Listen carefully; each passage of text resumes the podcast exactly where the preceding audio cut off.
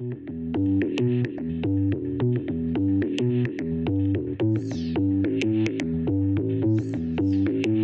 une passion, c'est la question de l'horizon.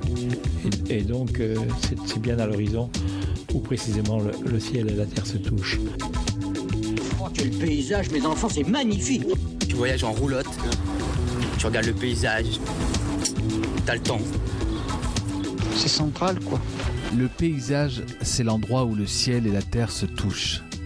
C'est à partir de cette citation du paysagiste Michel Corajou que j'ai eu le plaisir de penser et mettre en œuvre avec l'association Clermont-Ferrand Massif Central 2028 et l'association des parcs naturels du Massif Central, l'IPAMAC, un cycle de six causeries dans le but d'interroger nos représentations des paysages. Le lien entre nature et culture est profondément ancré dans le Massif Central et notamment par la force de ces paysages. Mais qu'est-ce que ces paysages Justement, révèlent de nous, de nos territoires et quelles histoires pouvons-nous construire à partir d'eux? Dans cet épisode intitulé En sol majeur, vous allez entendre la dernière de ces six causeries, enregistrée au coin du feu, du Cantou plus précisément, de la ferme de Triel, à Thiézac, dans un décor sublime. Autour d'une immense table en bois, nous avons causé avec Véronique Genevois et Guylaine Fedlich de la relation à double sens que nous entretenons avec ceux qui nous protègent et nourrissent, mais que nous piétinons depuis la nuit des temps, les sols. Véronique Genevois est pédologue, cartographe, et Guylaine Fedelich est constelleuse et chamane. Vous entendrez dans un premier temps les interventions de Véronique et Guylaine et si le sujet vous a passionné, vous pourrez entendre ensuite la quasi-intégralité des échanges qui ont suivi avec le public. Un grand merci au Parc naturel régional des volcans de Verny et à la ferme de Triel d'avoir rendu cette soirée possible. Bonne écoute Moi, je vais vous parler du côté scientifique du sol. Hein. Euh, donc je vais d'abord vous définir ce qu'est un sol. Un sol, c'est euh, ce qui est entre la roche et l'atmosphère. C'est ce qui va supporter les plantes. Hein. Il existe à travers euh, le monde des multitudes de sols. Et il existe des multitudes de sols parce qu'il y a de multiples roches. Pour qu'un sol se développe, il faut une roche particulière. Et cette roche va donner au sol certaines de ses propriétés. Mais la roche n'est pas suffisante. Il faut aussi un climat. Le climat, ça va être l'eau, la chaleur. Cette eau, cette chaleur, elle va permettre l'activité biologique euh, des micro-organismes, des plantes, des mousses, euh, qui vont participer à l'altération, la dégradation des roches, et c'est ça qui va permettre de constituer euh, les sols. Il faut du temps. Hein. pour faire un sol, hein, on dit qu'il faut 100 ans pour faire un centimètre de sol. Certaines personnes ont mis sur cette carte millions d'années. Hein. Effectivement, euh, on a en pleine de Limagne des restes de sol qui qu'on pense dater de 50 millions d'années qui datent de très très longtemps et qu'on retrouve encore à l'heure actuelle, sur lequel en fait d'autres sols se développent. Donc euh, voilà, c'est pour essayer de, faire un peu, le lien. Donc euh, roche, climat, temps, Hein. Et puis, euh, bien sûr, euh, il va y avoir l'activité humaine qui va intervenir sur ben, l'évolution, euh, l'amélioration ou la détérioration de ces sols. Alors, moi, je, me suis dit qu'il fallait que je vous parle des sols plutôt dans le Cantal, puisqu'on est dans le Cantal. Alors, si on regarde dans le Cantal, on va avoir une variété, une variabilité de types de roches. Ici, sur cette carte, on voit qu'on a des roches qui sont en vert, là, c'est des roches du socle. C'est les roches d'une ancienne montagne qui était là il y a 300 millions d'années. Tu me corrigeras si, euh, si je suis pas dans les, les, temps. Ensuite, on va avoir des bassins sédimentaires avec des argiles, des calcaires qui vont se développer, ce qui explique, entre autres, pourquoi euh, bouge. voilà. Et puis, euh, on a nos roches euh, volcaniques qui sont des roches euh, très spécifiques dans le massif central. Hein. Partout ailleurs en France, on ne va pas avoir ces, roches et ça, ça va donner naissance à des sols très particuliers. Alors, ensuite, je vais vous montrer la pluie dans le Cantal. la pluie dans le Cantal, ici, hein, en rouge, c'est là où il pleut le moins, en bleu, c'est là où il pleut le plus, et puis vous avez en jaune des pluviométries un peu moins importantes. Alors vous voyez que le Cantal, c'est des climats très variables. hein. Et donc ces climats très variables, ils vont donner naissance aussi à des sols très différents. Température, même chose.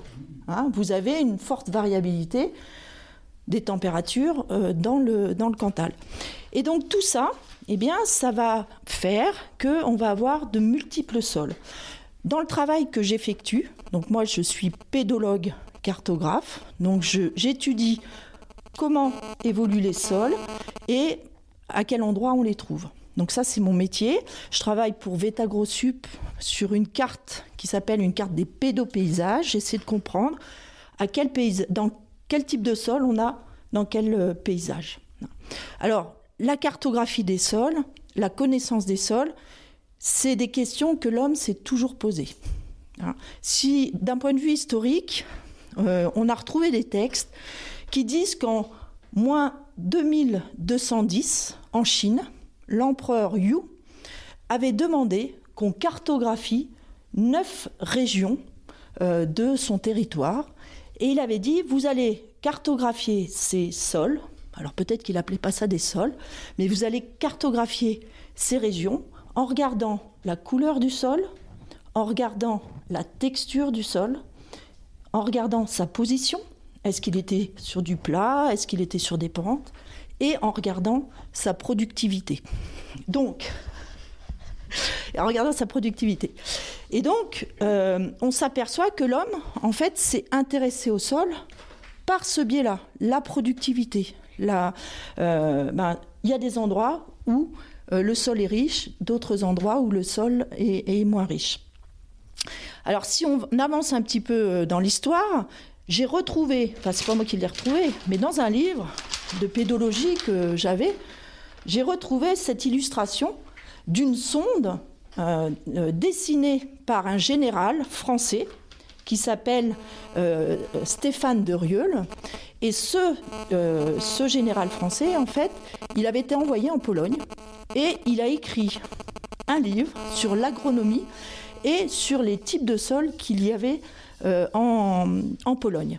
Alors, si vous regardez cette sonde, eh bien, et qu'on la compare avec l'outil que l'on utilise à l'heure actuelle, moi j'utilise cet outil tous les jours, enfin pas tous les jours, grande partie de la journée, et cet outil me permet de sonder de, euh, ben, d'étudier les sols, de voir leur profondeur euh, et de pouvoir cartographier mes sols. Donc vous voyez, euh, depuis très très longtemps, l'homme s'intéresse à cette cartographie.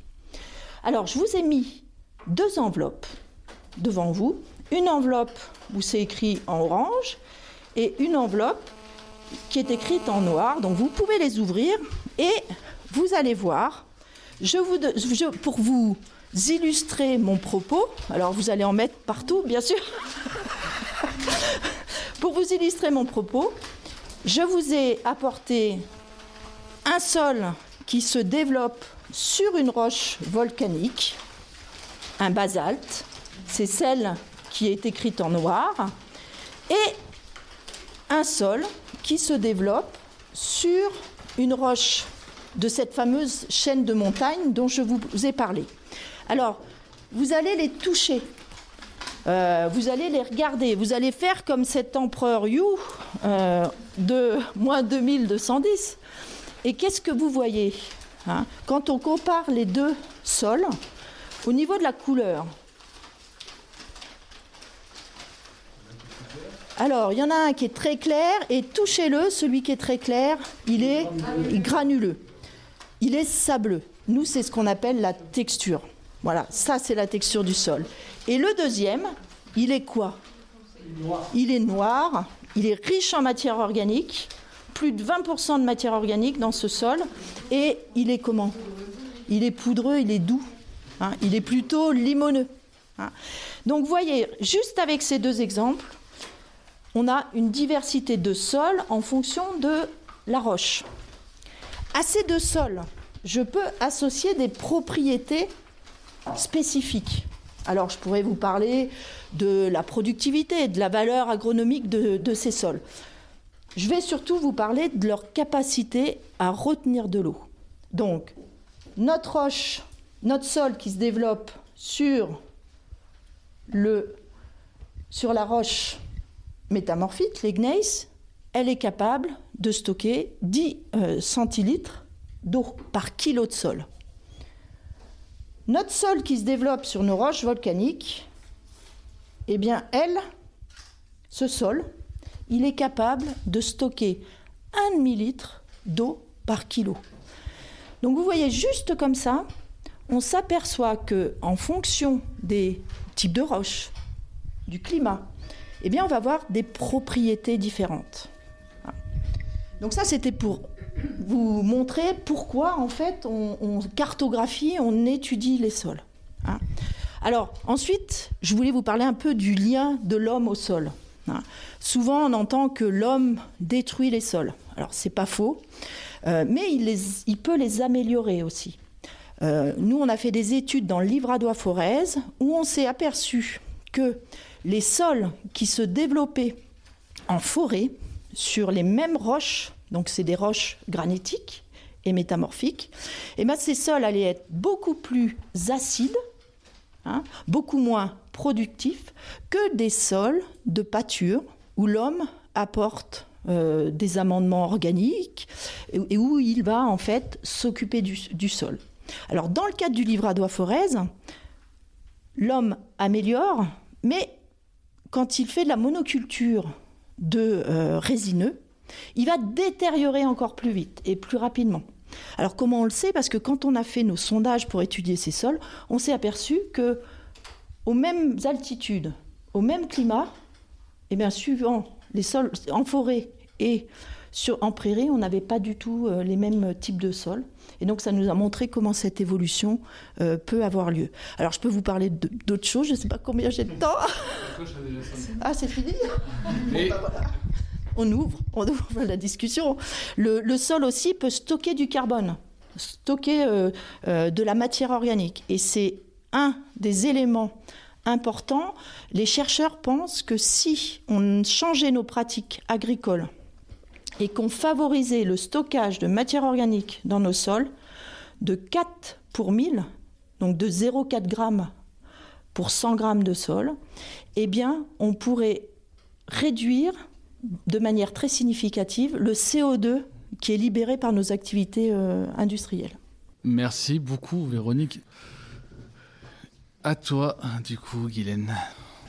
Alors, je ne vais pas me présenter tout de suite. Je vais vous faire vivre d'abord une petite expérience euh, pour que vous ressentiez ce que je vais vous expliquer après.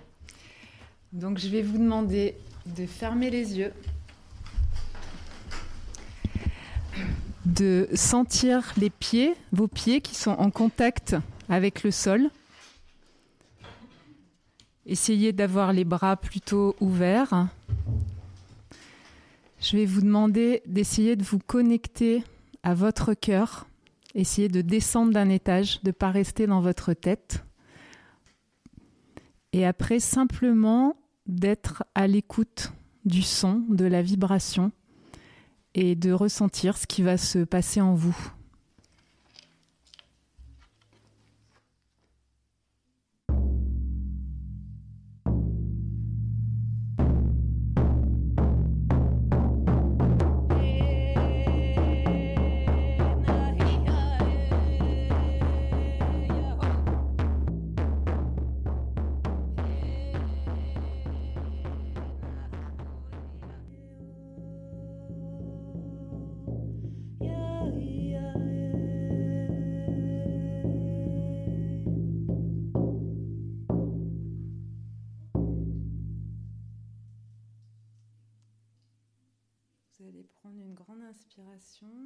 Vous prendrez bien votre temps et vous pourrez ouvrir tout doucement les yeux.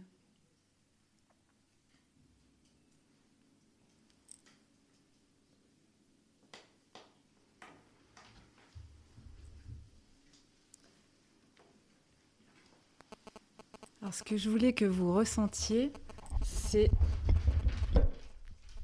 la différence de sensation au début, avant que j'ai joué du tambour, et après. Tout ça pour vous expliquer que tout est vibratoire. Donc les individus, nous avons un taux vibratoire. La Terre a un taux vibratoire, la table a un taux vibratoire.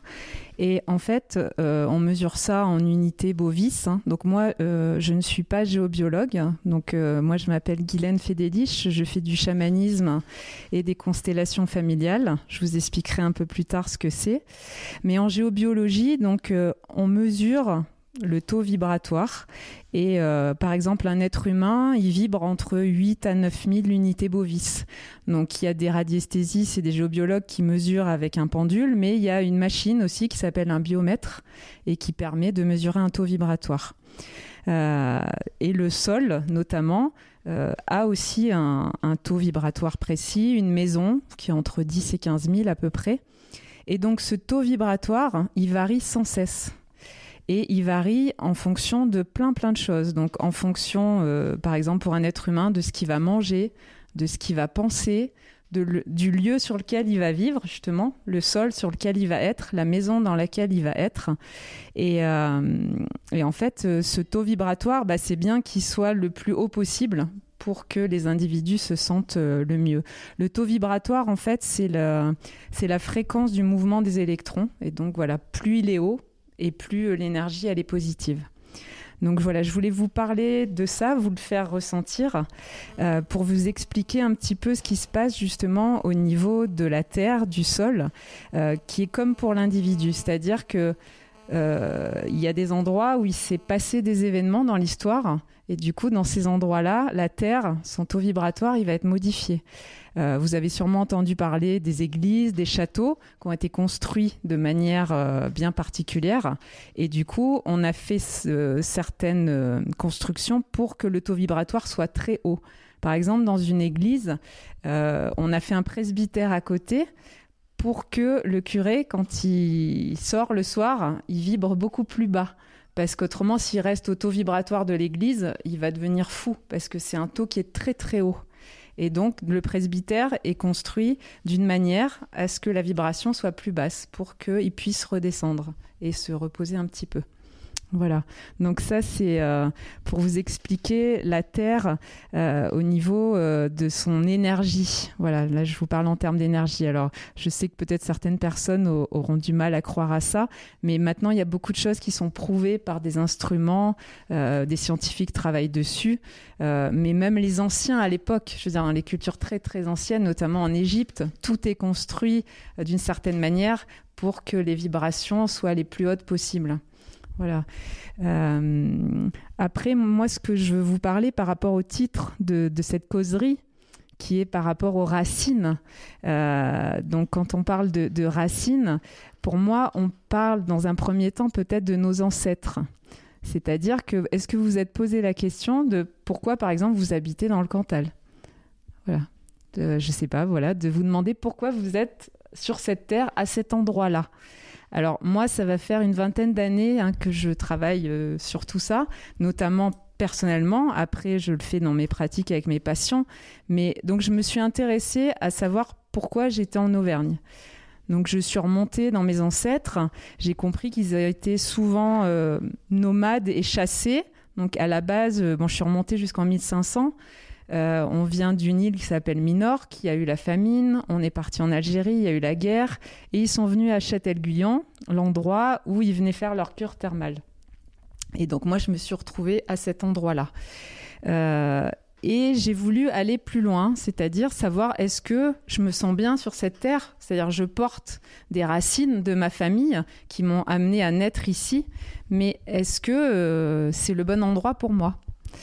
Euh, Et du coup, j'ai remarqué entre mon expérience et tout celle de mes patients, parce que j'entends euh, des milliers d'histoires de famille, donc je crois que je pourrais écrire un livre parce qu'il n'y a pas une famille mieux que l'autre. hein.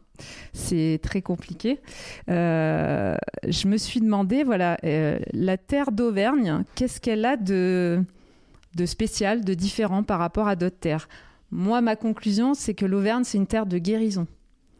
Euh, avec le sol, justement, qui est volcanique, qui est, très fort en énergie, ça nous fait travailler beaucoup. ça, ça, ça, ça oblige. D'ailleurs, si on faisait une étude, on verrait qu'en Auvergne, il y a beaucoup, beaucoup, beaucoup de thérapeutes, beaucoup de gens qui travaillent avec l'énergie, plus que dans d'autres régions. Euh, et je pense vraiment que c'est lié à ce sol volcanique. Euh, et donc, moi, ça fait donc une, vingtaine d'années que je travaille sur cette guérison. Et là, justement, c'était intéressant que Mathieu m'appelle parce que c'était complètement en accord avec ce que je vis actuellement. C'est-à-dire que là, je ressens que je suis plus dans ma phase de vraiment d'épanouissement. Et donc, je vais quitter l'Auvergne parce que j'ai besoin d'aller sur un autre sol, un sol plus léger, au bord de l'eau, au bord de la mer, euh, où les énergies sont un peu plus douces. Et donc, je l'ai expérimenté euh, juste par moment, c'est-à-dire de partir en vacances. Euh, et je me rends compte que, par exemple, je dors beaucoup mieux quand je suis au bord de la mer et sur des sols plus calcaires que sur un sol granitique. Euh, qui est venu avec moi euh, habite en Bretagne, donc j'ai été des fois avec lui en Bretagne. Et en Bretagne, je ressens exactement la même chose qu'en Auvergne. Parce que c'est un sol très chargé, qui a aussi des mémoires très fortes. Euh, voilà, donc euh, il y a ces mémoires, il y a la qualité du sol, et ça agit vraiment sur l'individu. Mais tout ça, c'est dans les deux sens. C'est-à-dire que euh, le sol va agir sur l'être humain et l'être humain va agir sur le sol.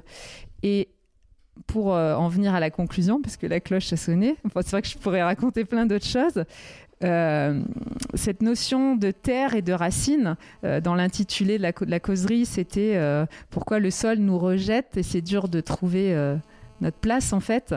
Ben, la conclusion pour moi, c'est que il faut trouver qui on est et la place et nos racines, c'est à l'intérieur de nous en fait. Mais une fois qu'on a fait tout ce travail, parce que euh, on a été éduqué, on a nos ancêtres, euh, on est né sur un sol. Il faut d'abord se libérer de tout ça en fait, pour essayer de trouver le qui suis-je, mais le qui suis-je en profondeur. Et une fois que l'on sait vraiment qui, on est, on peut habiter n'importe où en fait. C'est-à-dire que euh, on est tellement bien et tellement en accord avec notre place que notre bah, cette place, elle peut être n'importe où dans le monde entier. Tout à l'heure, justement, on parlait de ça et euh, on disait quand on demande d'où tu viens, qu'est-ce que tu réponds? Et moi, je dis, je viens de la planète Terre. Je viens pas forcément d'Auvergne ou voilà. Je, je, pense que c'est beaucoup plus large. C'est le sol pour moi, c'est la Terre, c'est la Terre-mère. On appartient à, à cette planète et, une fois qu'on sait qui on est, on peut habiter euh, n'importe où. Voilà, donc ce serait ma conclusion. Merci beaucoup, Guylaine. Merci.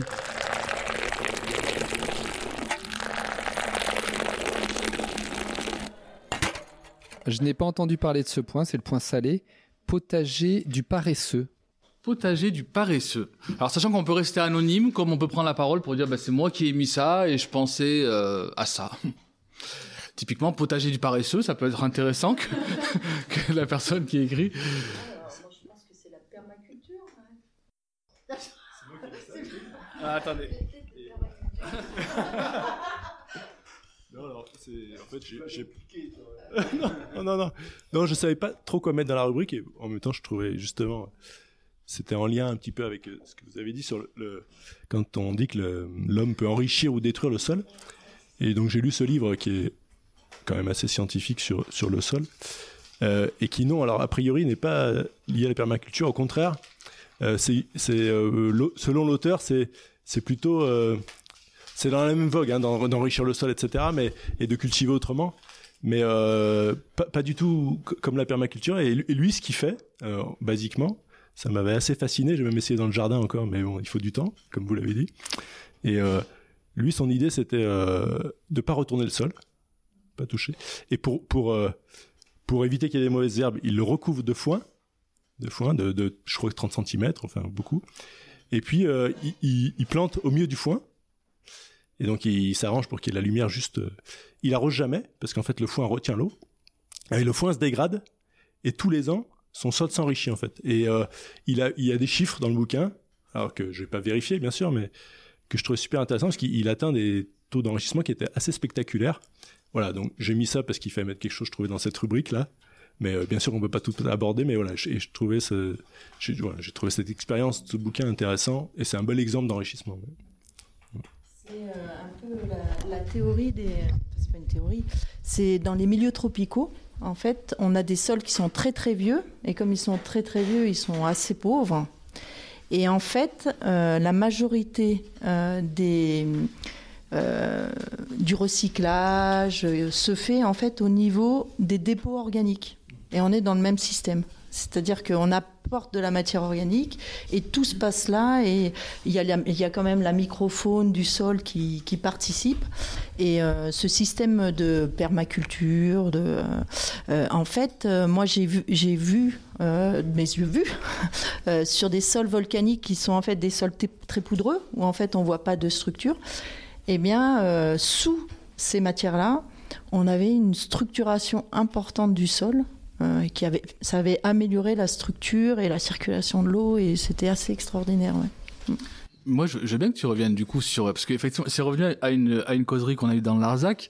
Euh, on a beaucoup l'image aujourd'hui euh, avec beaucoup de di- discours écologiques qui pourraient tendre à faire penser que l'homme serait unique, serait justement la cause de tous les, les maux. Il y a d'ailleurs euh, l'en- le terme d'anthropocène et, euh, et souvent on entend peu que l'homme aussi peut euh, euh, peut améliorer le sol. Est-ce que tu peux revenir sur euh, sur ça?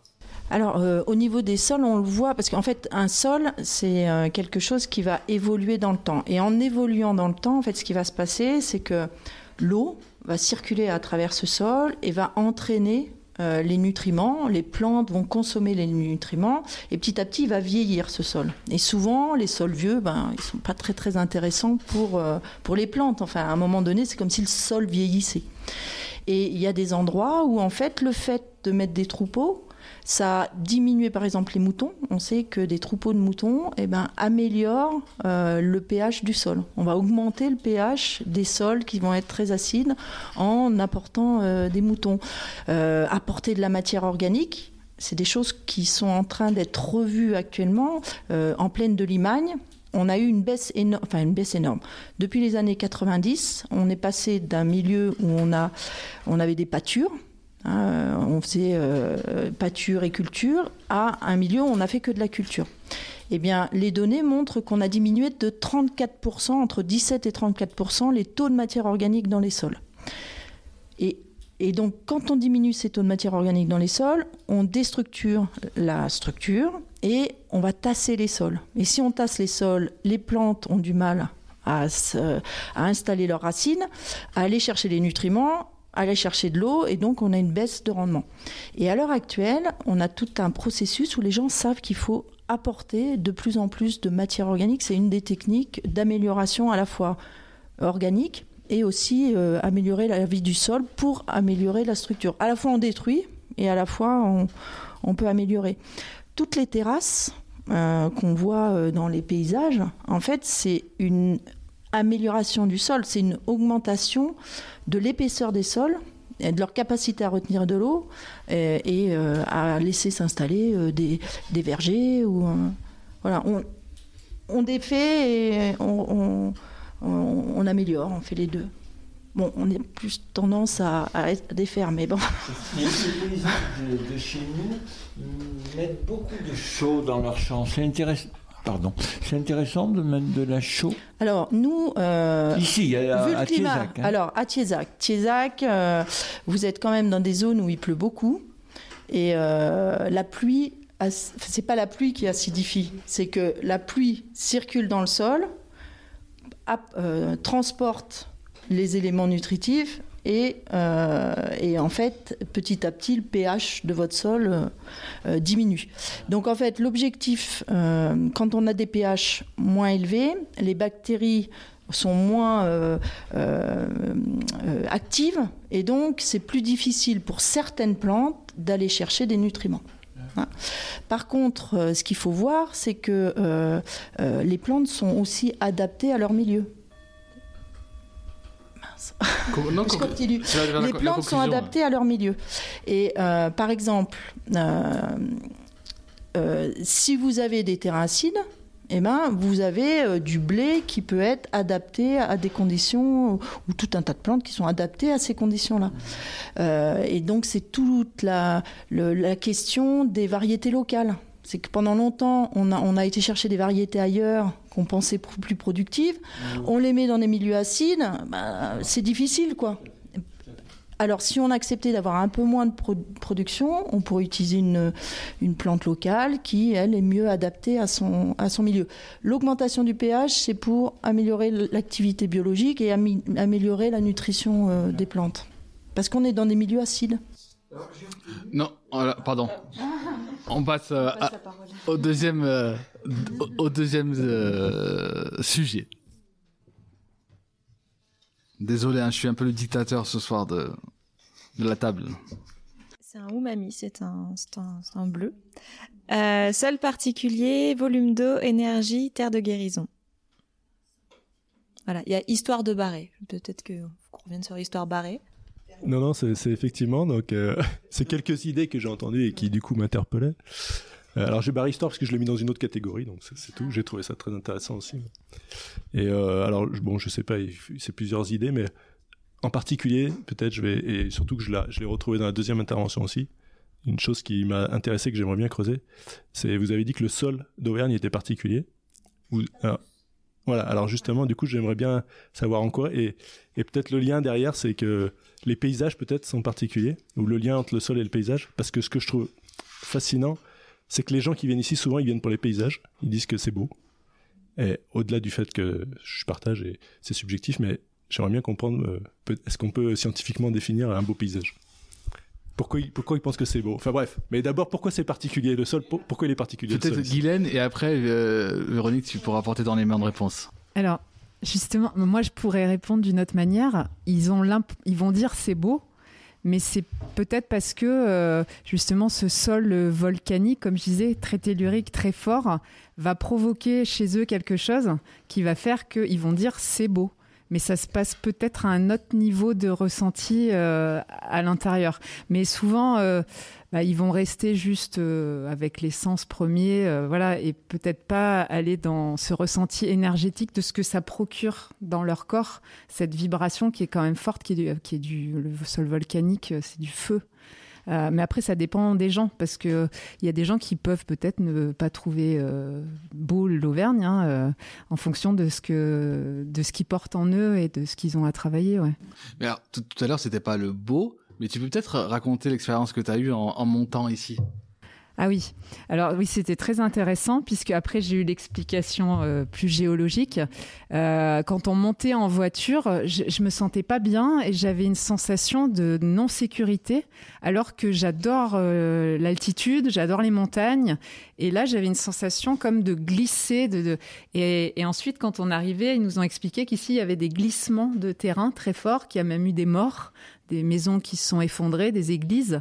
Et donc moi, j'étais dans le ressenti parce que vous avez bien compris, je suis voilà, je suis née un peu comme ça. Bon, je l'ai développé, mais euh, je suis beaucoup dans cette intuition et ce ressenti de mon corps que je barre pas par mon mental. Et du coup, bah, j'ai eu cette sensation de glissement.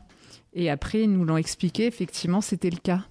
Donc, je pense que pour les paysages, ça peut être ça. D'ailleurs, euh, les gens qui habitent en Auvergne, et qui partent, souvent on dit qu'ils reviennent. tellement apparemment l'énergie ici est très très forte. Pour, prolonger un peu l'impression, la sensation, en fait, euh, ce qui est très marquant, notamment pour un, géologue, moi je suis géologue de formation, c'est qu'en fait cette notion de, glissement, elle euh, c'est une des composantes du Cantal, mais depuis des millions d'années. C'est-à-dire que le Cantal au cours de sa construction en, tant qu'édifice volcanique, a subi euh, des grands glissements, des grands effondrements de terrain. On a aussi euh, énormément de, dépôts euh, qui sont des sortes d'anciennes coulées de boue, d'anciennes coulées à l'époque du volcanisme, hein, qui indiquent aussi quelque chose qui se qui, glisse, qui s'étale, qui se met en mouvement, qui se dépose. Et puis ensuite, si on, vient ensuite à des périodes plus récentes, euh, lié justement au contexte géologique plus ancien, on a aussi un certain nombre de glissements qui sont des glissements euh, cette fois-ci euh, post, enfin qui ont eu lieu après les périodes de glaciation Et finalement, euh, on a aussi euh, donc des, par exemple le chaos de Casteltinet, par, par, par exemple aussi le, le glissement sur lequel, euh, enfin le, mouvement de terrain, enfin la partie sur laquelle est construite une partie du bourg de Thiézac. Et ensuite, quand on regarde encore aujourd'hui, eh bien, on est dans un territoire où on a très fréquemment des glissements, des chutes de blocs, etc. C'est-à-dire que cette histoire de, de mise en mouvement, de glissement, de aller, c'est vraiment quelque chose qui, qui existe depuis 7-8 euh, millions d'années. C'est une mémoire. C'est une vraie mémoire. Alors, après, on peut effectivement, on peut, on peut associer beaucoup de choses à, à cette mémoire ou pas, mais, mais en tout cas, c'est une réalité. De, c'est s'il y a bien justement une, une région où euh, ce, le, cette, cette, notion de, de, de, glissement et de mouvement elle est présente, c'est bien le Cantal. Voilà. Donc d'un point de vue cette fois-ci, euh, on va dire géologique et même euh, historique aussi. Oui, oui, puisque c'est quelque chose qui s'étale jusqu'à nos jours.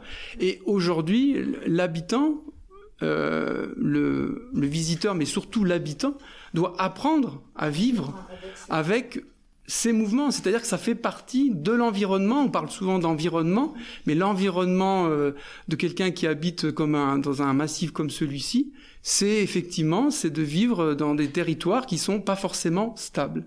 Donc il y a une instabilité, euh, on va dire, géologique, réelle, et avec des conséquences en termes d'aménagement, en termes de, de risque, en termes de valeur immobilière, en termes de tout.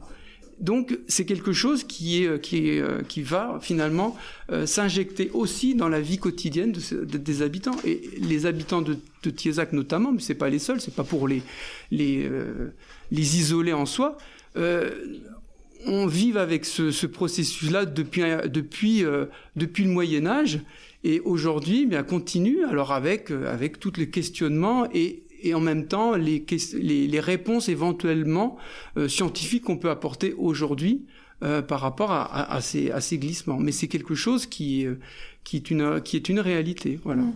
Mais c'est intéressant justement de voir euh, le parallèle entre bah, l'histoire et d'une manière plus cartésienne et le ressenti. Dans le légendaire d'ici, par exemple, euh, ces notions de glissement, euh, d'éboulement. Euh... Hein? Non, non, mais euh, je parle du légendaire. Moi, je parle de la représentation imaginaire. Euh, euh, le légendaire, c'est une, une géographie imaginaire, hein, souvent. Mais de tout ce qu'on connaît ici, et, bon, on, est quand même un peu assez bien placé pour, pour en parler, parce qu'on a des collègues qui ont quand même inventorié le légendaire du secteur. il y a, il y a des, des légendes sur les sources, des légendes sur des, des dragons qui habitent ces sources. Il y a des légendes sur euh, des géants qui habitent sur des sommets. Voilà, sur des personnages qui, qui jouent d'un sommet à l'autre. Euh, mais euh, voilà, des choses. Il y a, rien, par exemple, qui, évoque le volcanisme, qui évoque tout ça. Il y a rien dans le légendaire là-dessus, quoi. Moi, ça fait des années qu'on en discute. Euh, je sais plus à quelle occasion euh, avec le parc, je crois, sur hein, sur les. Il y a absolument rien là-dessus, quoi. Voilà, il y a, il y a les, les, les, seules choses qui pourraient un peu rapprocher, c'est euh, euh, les, les, ces lacs qu'on trouve notamment sur la région d'Orient-et-Montagne, qui sont des lacs un peu circulaires et qu'on appelle des, des œils. Euh, attends, je me rappelle plus le nom, les yeux du diable ou les yeux. Euh, voilà, parce que quand on les regarde euh, depuis le ciel, c'est comme un œil, quoi. Voilà. Mais sinon, euh, voilà. Alors je dis pas ça pour vous contredire. Je dis ça justement parce que c'est quelque chose qui, moi, qui m'a toujours frappé par rapport au discours sur la géologie euh, du massif, etc. Voilà, il n'y a rien culturellement, euh, euh, voilà, dans, dans l'imaginaire collectif. Après, dans les pratiques de agricoles. En fait, en fait c'est exactement ce que j'allais dire, c'est-à-dire que les, les traditions, les contes, etc., c'est une expression de certaines choses. Mais en fait, le, cette notion éventuellement de glissement, ou, elle s'est traduite autrement. Elle s'est traduite dans le bâti, elle s'est traduite dans l'occupation de l'espace. Et on sait très bien, pour revenir aux questions un peu de. Avec, et, et avec, la, avec Véronique, c'est qu'en fait, euh, euh, l'implantation euh, humaine, elle est, elle est, elle est en, en, partie conditionnée aussi par le substratum géologique, le substratum pédologique, et que et finalement, euh, le bâti, le, le, la présence de la ressource en eau, euh, vont conditionner. Et donc finalement, c'est peut-être pas par rapport aux traditions qu'il faut trouver euh, comment la, la- la mémoire, en quelque sorte, ou comment l'expression humaine, elle s'est développée, mais bien dans toutes ces petites choses du quotidien et du vécu qui montrent que justement l'impact, il est, il est, euh, il est réel, mais il est à décrypter. Et pas simplement euh, dans les contes. Les, les- enfin, les contes, les légendes ou autres expriment une certaine chose. Mais euh, voilà, il y a plein d'autres aspects et je pense qu'il ne faut pas les négliger. Alors, on va passer au troisième point, mais juste une précision euh, quand même de vocabulaire. Quand on fait la différence entre géologie, pédologie, est-ce que tu veux juste préciser, Véronique? Alors, Pour les si- non-initiés. Voilà. si, euh, la géologie, c'est la roche qui est pas. euh, Il n'y a pas de bactéries, il n'y a pas de vie. Hein, voilà. C'est in- c'est inerte. Je dirais pas inerte parce que ça bouge quand même. C'est euh, voilà, c'est quelque chose qui qui est pas forcément dur, qui peut être mou, euh, qui peut être très dur, euh, voilà. Et le sol, c'est la transformation de cette roche qui va se mélanger avec les matières organiques qui viennent des plantes et qui vont être mélangées, dégradées, reconstituées, et ça va refaire un nouveau milieu qui, lui, est accessible aux plantes. En fait, moi je prends comme exemple, c'est que la roche, c'est comme une boîte de conserve, mais on n'a pas le, de quoi l'ouvrir. Et une fois qu'on arrive à l'ouvrir, ben, on peut accéder à ce qu'il y a et à, à manger. Et donc, le- la roche, il y a plein de choses dedans. C'est super de- intéressant, mais la boîte de conserve, c'est la géologie. la boîte de conserve, c'est la géologie. Ouais. Et, et une fois qu'on l'ouvre, tous les nutriments, toutes les choses qui sont la- intéressantes. Ça va pouvoir être utilisé pour faire un sol. On transforme. La science des sols s'appelle donc la pédologie. Alors ça s'appelle la pédologie, ouais. Voilà. C'est pour ça que je trouvais important qu'on fasse cette euh, précision. Troisième, euh, troisième euh, sujet, du coup. Alors c'est un sujet acide, euh, donc ça me dérange, pas d'accord. Il y a marqué la maladie, enfin je crois. Ah ouais, c'était vrai. Alors, je, je me suis trompé, c'était pas acide en fait, c'est juste pour préciser. Euh, en, euh, en fait, j'ai eu une petite expérience. Moi, je suis arrivé sur euh, Clermont-Ferrand il y a une quinzaine d'années à peu près. Je travaillais à la FNAC. Donc, je suis arrivé dans ce magasin et il y avait 20% des effectifs qui étaient en maladie. Cancer, thyroïde, genre de choses. Et la première des phrases avant que je sache ça, j'ai dit c'est bizarre, j'arrive ici, moi je suis breton, j'étais à Grenoble, j'arrive ici, je dis c'est bizarre ce sol, il y a quelque chose qui me dérange. J'étais pas du tout dans dans le dans les dans dans, enfin dans mes ressentis j'y étais sûrement mais sans en avoir conscience en tout cas. Et donc du coup je me demande si on peut développer bien sûr euh, parlais de fréquences tout à l'heure si nos fréquences sont pas euh, en adéquation peut-être avec ce sol ou avec l'endroit où on vit, est-ce qu'on peut euh, développer des, bah, des maladies, des cancers, des voilà, est-ce que c'est quelque chose qui qui, qui vient euh, qui vient nous perturber nous euh, êtres humains Alors là, Pierrick, tu- donc là tu précises, euh, tu précises cette expérience à la, à la Fnac. Est-ce que, est-ce que tu peux alors voilà, est-ce que tu parles d'un sol qui peut être à la fois même ton environnement de professionnel Est-ce que ça peut être la Fnac et dans le dans un centre commercial et, enfin, tu vois, est-ce que Eh ben c'est très juste parce que j'ai pas la réponse dans le sens où effectivement le fait d'être dans un lieu fermé, centre commercial en plein centre de Clermont-Ferrand avec le, le, le sol de, de Clermont-Ferrand en plein centre, où voilà à cet endroit précisément avec l'histoire de ce, avec l'histoire de cet endroit-là aussi et l'histoire peut-être de la ville à cet endroit-là et de ses habitants, donc les mémoires, mais autour de Clermont-Ferrand également. Enfin voilà dans la. Dans... voulu réagir, Véronique Ouais, j'ai voulu réagir parce que en fait, euh, il n'y a pas un sol, il y a plusieurs sols. Euh, Plaine de Limagne, c'est les sols les plus riches, euh, les plus fertiles. C'est d'anciens, c'est pas des sols volcaniques, c'est des sols qui sont développés sur des matériaux sédimentaires en mélange avec du volcanisme. Tout à l'heure, on parlait euh, des sols d'Auvergne. Euh, tous les sols d'Auvergne ne sont pas volcaniques. Si on va dans les Combrailles, le Livradois Forez, l'Allier, est-ce que l'Allier est dans le, en Auvergne? Ah, Si. Mais bon, euh, voilà. Donc en fait, le côté volcanique euh, du- est très et, et, bon, le Cantal, on, on est bien. on- à la fois, on a le volcan du Cantal et à la fois, on a eu tous les dépôts glaciaires, le travail du glacier qui a été recouvrir le socle, enfin les granites, les roches métamorphiques avec du, euh, volcanisme. Et donc, ça fait des sols qui sont particuliers parce que euh, les sols dans le Cantal qui sont sur euh, des granites, ne sont pas les mêmes que ceux qui sont sur granit dans le livradois forez. Et ce qui explique la différence, ils sont moins acides, ils sont un peu plus fertiles. Ce qui explique la différence, c'est qu'à un moment donné, les glaciers ont transporté du volcanisme sur ces voilà j'ai bien eu raison de faire sur ces euh, euh, sur ces, ces, surfaces. Alors que euh, dans le livradois forez les granites eux ils sont très acides c'est des sols pauvres enfin c'est difficile de d'avoir de, bons rendements sur ces sur, sur ces sols là donc je suis pas sûre que ça soit le sol parce que le problème de, de Clermont c'est une cuvette c'est une cuvette, pollution, pollution de l'air.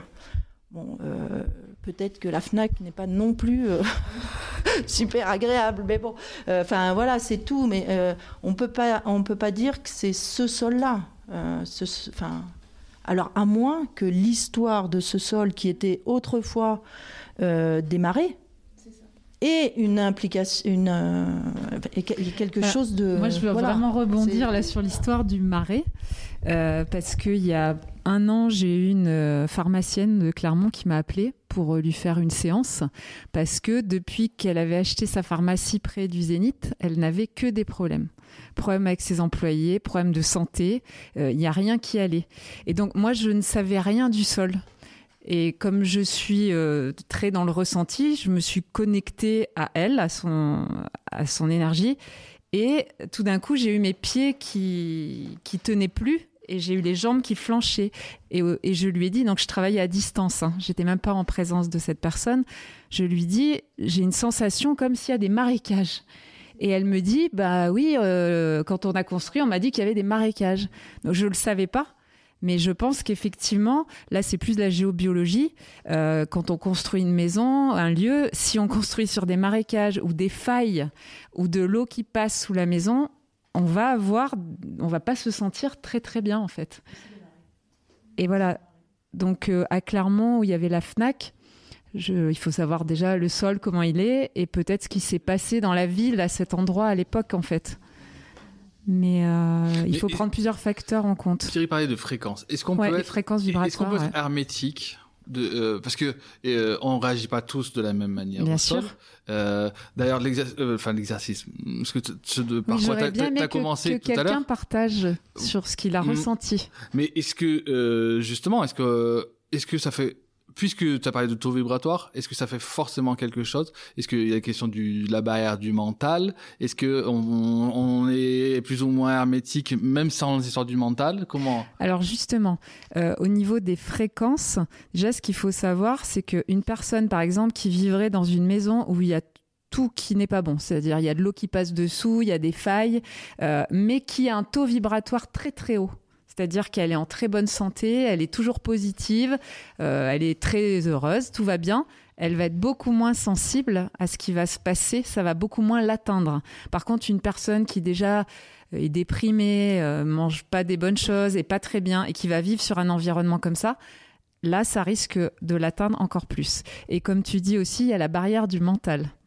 Euh, les gens qui sont très sensibles, euh, qui sont beaucoup plus dans leur énergie du cœur, dans l'émotionnel, ils vont beaucoup plus ressentir peut-être l'expérience de tout à l'heure. Et d'autres qui sont fermés total, ils vont ils vont rien ressentir en fait. Leur taux vibratoire il va pas changer parce que la barrière du mental est tellement forte que ça n'agira pas sur eux en fait. Donc euh, c'est intéressant effectivement cette euh, question.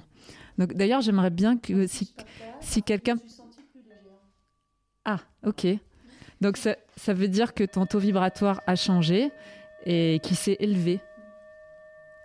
Donc c'est bien. Si déjà ça agit sur une personne.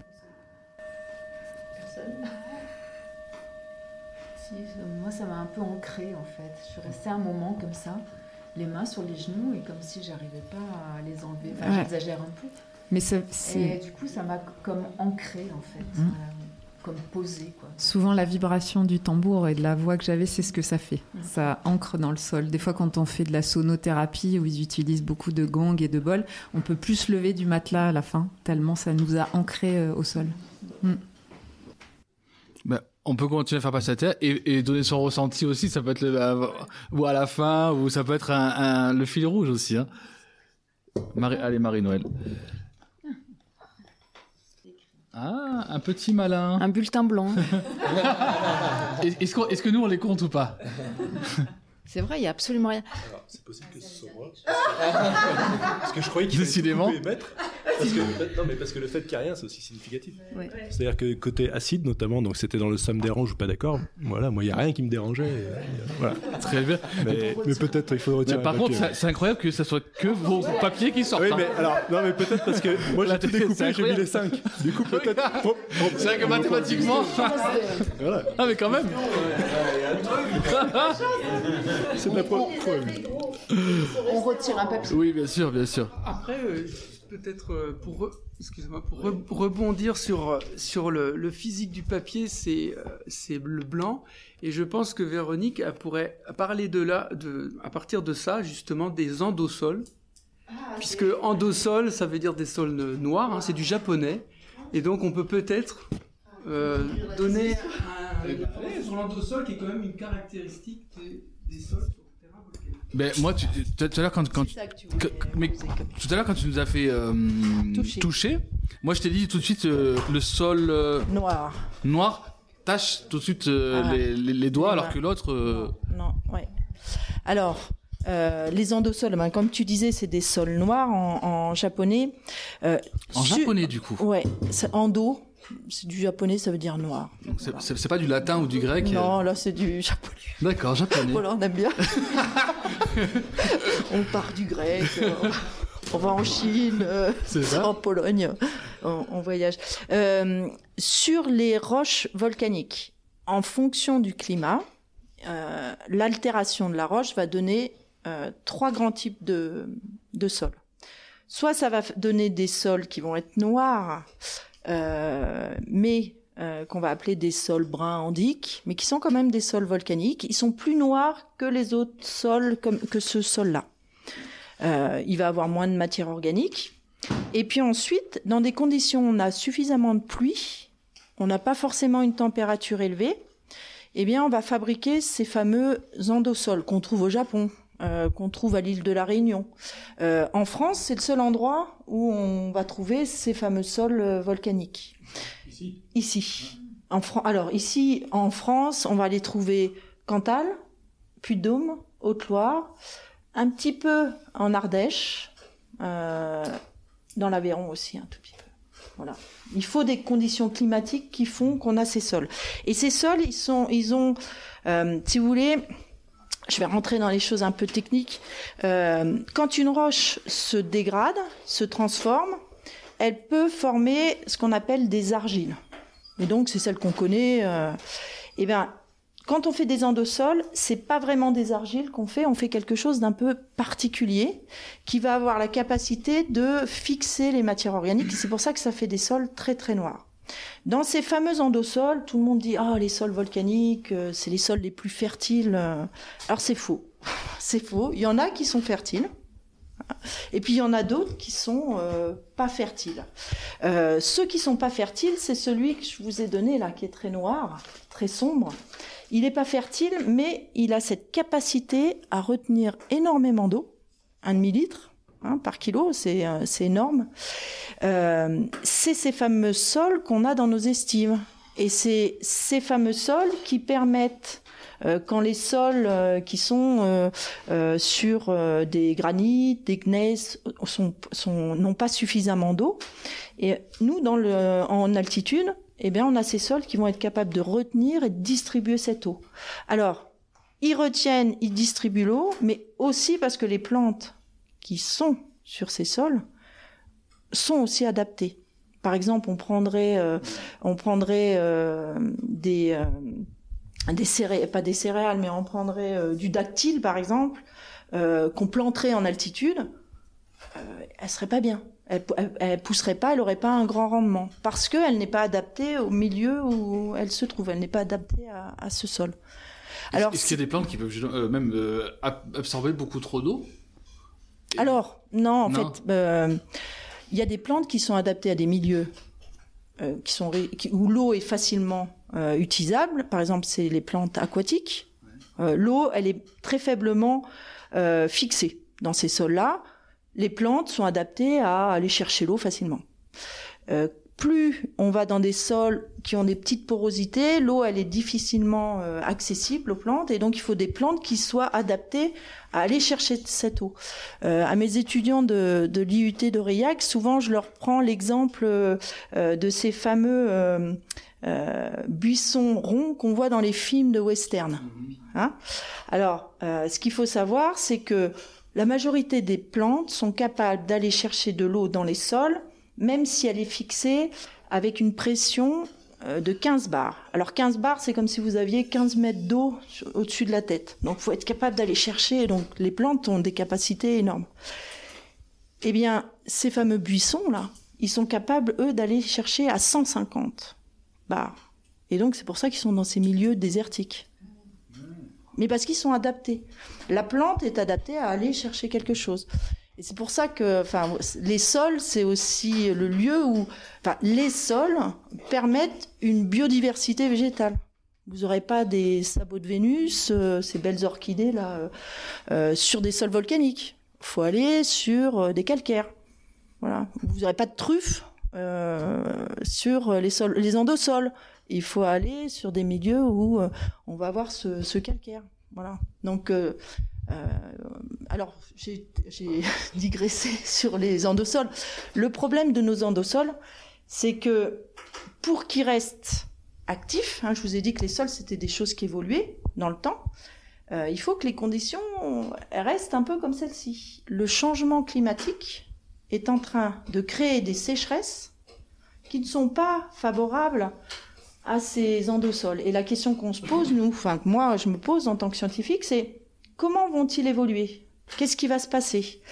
Euh, quand on se promène sur ces montagnes et qu'après une, une sécheresse importante, si vous prenez une goutte d'eau et que vous la mettez sur votre sol, eh bien, si on prend un sol normal, l'eau pénètre dans le sol. Si vous faites la même chose sur ces endosols, vous allez voir une, une bille. En fait, il y a un problème d'infiltration. On sait qu'après des grosses, grosses sécheresses, il faut euh, des pluies, une pluie pendant au moins 8 heures avant que le sol récupère sa capacité. Alors ça veut dire quoi? Ça veut dire qu'à un moment donné, si on a trop de grandes sécheresses, on peut risquer, euh, on peut risquer du ruissellement. On peut risquer des crues. On peut risquer. Enfin, il n'y a pas d'études qui sont faites là-dessus, mais ça mériterait de, de s'y intéresser. On peut être amené justement à se dire ah ben ces sols sont très organiques, on va les cultiver. Euh, attention, on les cultive, mais ils sont fragiles. Euh, ruissellement, érosion. Enfin, il faut faire très très attention avec ces sols. Je sais pas si j'ai. D'autant que ces sols montagne, on les estime ici, ils étaient irrigués. hein. Traditionnellement, dans les, les gens qui étaient dans les bureaux, ils avaient, euh, le, le responsable du bureau, le bâcher, il avait pour vocation aussi, non pas seulement de faire le fromage, mais d'entretenir justement euh, les, de les- les- déplacements de l'eau pour pouvoir irriguer, ce qui fait que Mmh. euh, effectivement la, la terre était relativement toujours, euh, euh, humidifiée, etc. ouais, Et bon, et ça, c'est c'est fini, quoi. Il n'y a plus, plus aucun entretien de ce côté-là. Voire certaines zones ont même été drainées, ce qui est encore pire. Quoi. Et peut-être juste euh, très rapidement, euh, une petite expérience, ça, ça rejoint un peu aussi peut-être les, les impressions. Euh, si vous avez, euh, si vous faites de la randonnée justement sur tous ces plateaux basaltiques qui sont couverts de, de ces endosols, une, quelque chose qui est très frappant, c'est le, le fait que ça résonne énormément sous vous. Parce que ce sont des sols qui sont très poreux et sincèrement on a l'impression qu'il y a une sensation presque de vide. C'est impressionnant quand on marche sur ces sols-là, hein, aller sur les, les, les planètes, les plateaux, et, sur les, eh bien, vous avez des sols qui résonnent, qui semblent, semblent très creux en dessous. C'est les propriétés que tu évoquais. Et finalement, c'est peut-être un moyen voilà, de faire le lien entre des impressions sens- sensibles, sensitives, et puis des, finalement un- aussi une, une donnée scientifique qui est celle de la texture et la structure surtout du, du sol. Et moi qui suis scientifique, euh, moi je suis pas originaire de, du Cantal, euh, je suis euh, originaire du Berry, de- du Cher. Et là on est sur des matériaux qui sont plutôt euh, des calcaires. euh. Et bien en fait, quand je suis venue la première fois ici, euh, dans le Cantal, j'ai eu un sentiment de, voilà, de bien-être. Et quand je repartais chez moi, bon, faut dire que les plaines berrichonnes, c'est pas non plus euh, super sympa, mais, euh, mais j'avais vraiment le sentiment qu'il y avait quelque chose, euh, enfin, une, une force, euh, je sais pas si c'est une force, mais de, de- de bien-être. Donc on est dans la mer, c'est-à-dire c'est-à-dire les choses qui étonnent et qui permettent de faire un pas de côté. Et il y a marqué une notion de temps, entre guillemets, à développer. Euh, je sais plus, je crois que c'est moi. Euh, mais alors je- Euh, J'ai l'impression que la notion de temps, que ce soit au niveau du développement des sols justement et de, du- du- de, de la structure de la, de la planète, ou que ce soit au niveau de notre travail intérieur finalement et du, du moment où on commence à saisir qu'il y a quelque chose qui va pas ou qui qui fonctionne pas ou qui, qui nous fait dire que euh, on doit aller chercher à l'intérieur, cette notion de temps finalement est assez liée entre le corps humain et euh, finalement les sols. Et j'ai l'impression qu'elle est euh, même capitale. C'est Bah, peut-être un ressenti. C'est euh, c'est très juste parce que quand Véronique parlait, qu'elle a parlé du temps, justement de de, de, de, de sols qui ont des millions d'années, euh, et euh, j'ai noté ça parce que dans ce que je pratique et de cette notion de développement personnel et de recherche, je dis toujours, ce qui est de plus important, c'est le grand architecte du temps. C'est-à-dire que mes patients, des fois, me disent Mais pourquoi euh, je vais réagir qu'au bout de 50 ans euh, et d'autres à 20 ans, ils ont cette prise de conscience? Parce que je dirais qu'une des seules choses qu'on ne maîtrise pas, c'est effectivement cette notion de temps. Et c'est elle qui décide de tout. Et il y a des moments, on a envie de forcer un petit peu, mais c'est pas possible, c'est pas le moment. Et, du coup, ben, ouais, le, temps, c'est une donnée euh, qui est très très importante pour le sol, pour l'humain. Et je ne vais pas dire qu'on le subit, mais euh, il faut trouver le bon timing euh, dans la vie. Et voilà, c'est une, une histoire justement aussi d'alignement. De, justement de cette ce que je parlais du taux vibratoire d'un taux vibratoire du sol et il y a un moment bah, c'est le bon moment où tout va être en harmonie et là on va être bien on va être heureux et, et, voilà en fait hein. donc euh, je sais pas ce que tu peux parler sur le temps toi Bah, Effectivement, pour les sols, euh, bah, au départ, euh, le sol est petit, peu productif. Puis euh, il évolue, il va devenir à un moment donné euh, euh, plus euh, intéressant pour les arbres, et puis euh, ensuite il va vieillir et il sera un peu moins intéressant. Et donc euh, c'est vrai que le temps est, est important aussi pour, pour, pour le sol. Quoi. Et- tu viens de dire, j'ai l'impression d'entendre la vie humaine. Ouais. Ah oui, mais en fait, euh, le sol, euh, euh, c'est euh, c'est un russe. Euh, oui, je crois que c'est un russe qui a dit ça, euh, Dokuchayev, qui faisait de la, la pédologie. Il avait dit que euh, euh, Limné avait parlé euh, du monde minéral, du monde animal et du monde végétal. Et ce pédologue rajoutait, et il y a le sol. Voilà. Bah là, c'est complètement du chamanisme. hein. Cette notion de monde minéral, végétal, animal, et le dernier, c'est l'humain. Et en chamanisme, on travaille sur ces quatre aspects euh, tout le temps. Donc, euh, comme tu le précisais, ça se rejoint beaucoup, hein, parce que moi, je considère que l'approche scientifique et l'approche énergétique, elle est assez identique parce que moi, en tout cas, je travaille sur l'expérience. C'est-à-dire que je vais aller dans cette expérience, dans un ressenti, mais que mon corps physique va sentir. Et mon corps physique, il est posé sur la Terre, euh, donc il y a un lien direct. Il y a des gens, par contre, qui dans l'énergétique ont appris, ont entendu, mais ne l'ont pas vécu. Et là, pour moi, c'est pas scientifique. C'est-à-dire, il y a quelque chose qui ne va pas. Et souvent, on l'entend, notamment. Moi, je, on me dit, ah, va voir, il y a ce thérapeute sur YouTube qui est bien. Et la personne va dire quelque chose, et quand j'entends la fréquence de sa voix, je vois quelque chose qui ne va pas, parce que c'est pas du tout en accord. Voilà. Et ça, c'est très intéressant d'être euh, sur cette justesse. Si je peux me permettre, il y a euh, euh, un enseignement, y a un enseignement de, alors, au Mali, il y avait le, le maître spirituel de Amadou Ampateba, qui s'appelait Tiano Bokar, euh, il disait qu'il y avait trois degrés de savoir. Il y avait celui, il y avait l'érudit, donc qui a lu tous les livres, qui connaît tout donc sur le fleuve. Par, exemple du fleuve Niger, il a tout lu sur le fleuve Niger. Le deuxième degré, c'est celui qui s'est donc qui a tout lu, mais qui s'est rendu au bord du fleuve Niger et qui a pu sentir la, justement le- l'air, tout ça. Et le troisième degré de savoir, je vous laisse le deviner, c'est lequel? C'est celui donc qui a lu, qui s'est rendu au bord du fleuve et et qui a, et qui a, et qui a plongé dans le fleuve. Ouais, ouais. Pardon, je voulais raconter ça, excusez-moi. Mais en fait, juste pour, euh, pour prolonger, euh, je pense que cette notion de temps, il y a, il y a un autre, euh, une autre notion qui est essentielle et qu'on va retrouver en géologie, dans la vie, dans la pédologie, c'est la notion de cycle. Euh, le- les cycles naturels et la géologie notamment, mais euh, en fait partie. Et ce qui est intéressant, euh, pour revenir sur les sols, c'est qu'on a aussi ce qu'on appelle par exemple des paléosols. C'est-à-dire que ce sont des...